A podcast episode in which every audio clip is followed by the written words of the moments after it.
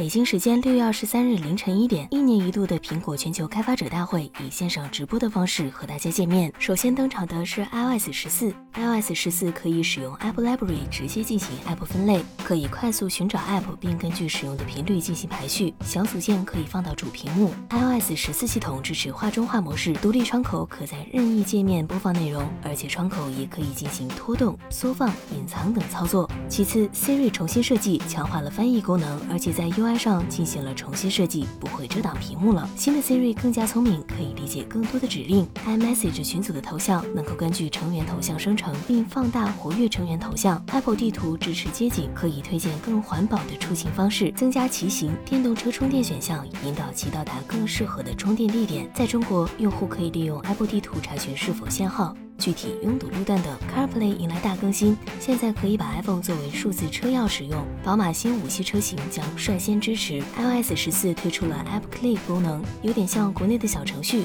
或轻应用。简单来说，就是通过扫描特定的二维码生成轻应用。轻应用会提供一些基础功能，如点餐、查找信息等等。iPadOS 方面，苹果重新设计了一套侧边栏，管理资源和信息更加方便。iPad 或 iPhone 在收到电话时，会通过上方的横幅呈现。新系统重新设计了搜索功能，用户可以快速打开 APP 或者搜索文件，在互联网上搜索。Apple Pencil 提升巨大，现在系统可以转写手写笔记为文本文字，也能双击点写手写文字，而且支持不同语言的混合写入。AirPods Pro 新固件将带来环绕音效，为观影场景带来逼真的环绕音效果。WatchOS 方面，开发者能够开启多个复杂功能，开发内容更丰富的表盘，同时增加了大文字表盘，支持表盘共享。地图支持齐心选项。体能训练、舞蹈训练、放松运动等助眠功能能够感应动作、呼吸，生成睡眠分析。Apple Watch 增加了检测洗手动作的功能。在隐私方面，用 Apple 登录可以支持保留账户内容，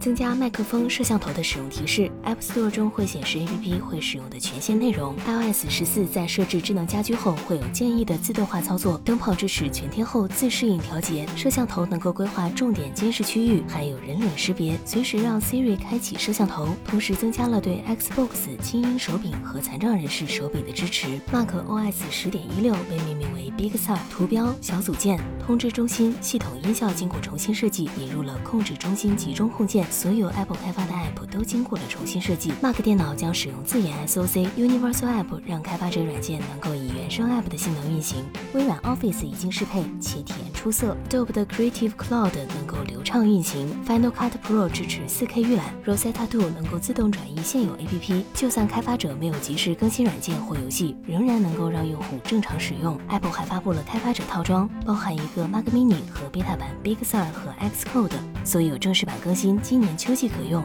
喜欢本期视频的小伙伴，不妨一键三连。我们下期再见。